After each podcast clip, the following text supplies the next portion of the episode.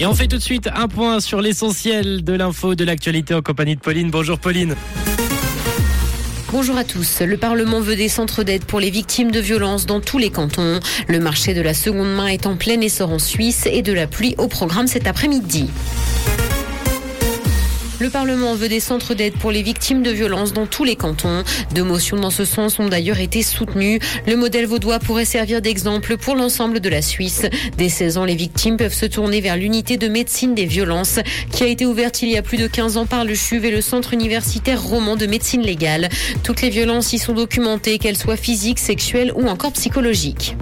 Le marché de la seconde main est en plein essor en Suisse. Renforcé par la crise sanitaire, il profite également d'une volonté des consommatrices et consommateurs d'acheter de manière plus éco-responsable. Les habits de seconde main, mais aussi les brocantes profitent largement de cette tendance.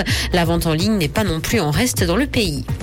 La Suisse aura de nouvelles plaques automobiles pour 2026. Les combinaisons de plaques à six chiffres seront bientôt épuisées dans certains cantons. La Confédération planche donc sur une nouvelle immatriculation qui intègre le symbole CH.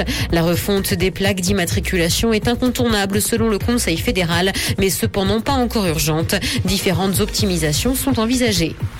Dans l'actualité internationale, crise sanitaire, après trois ans de restrictions, la Chine relance la délivrance de visas. Elle sera de nouveau en marche dès demain. Elle comprend tous les types de visas, y compris ceux à visée touristique. Le pays avait brutalement fermé ses frontières en 2020. Au plus fort de la pandémie, de nombreux expatriés s'étaient retrouvés dans l'impossibilité de rentrer en Chine. La politique zéro Covid a quant à elle été arrêtée il y a plusieurs semaines.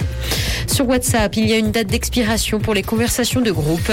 L'app de messagerie instantanée teste une nouvelle fonctionnalité qui doit permettre de supprimer des discussions de groupe après une durée choisie. Actuellement, les conversations finissent par être inactives et traînent au bas de la liste des discussions. Cette fonctionnalité doit donc permettre de faire automatiquement du ménage.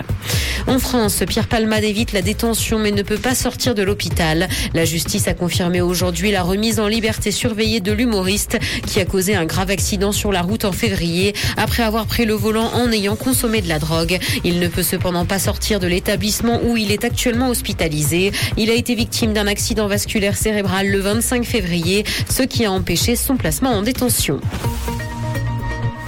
Il va pleuvoir cet après-midi et le vent soufflera jusqu'à 55 km heure. Côté température, le mercure affichera 7 degrés à Nyon et Yverdon, ainsi que 8 à Lausanne et Carouge. Bon après-midi à tous sur Rouge. C'était la météo, c'est Rouge.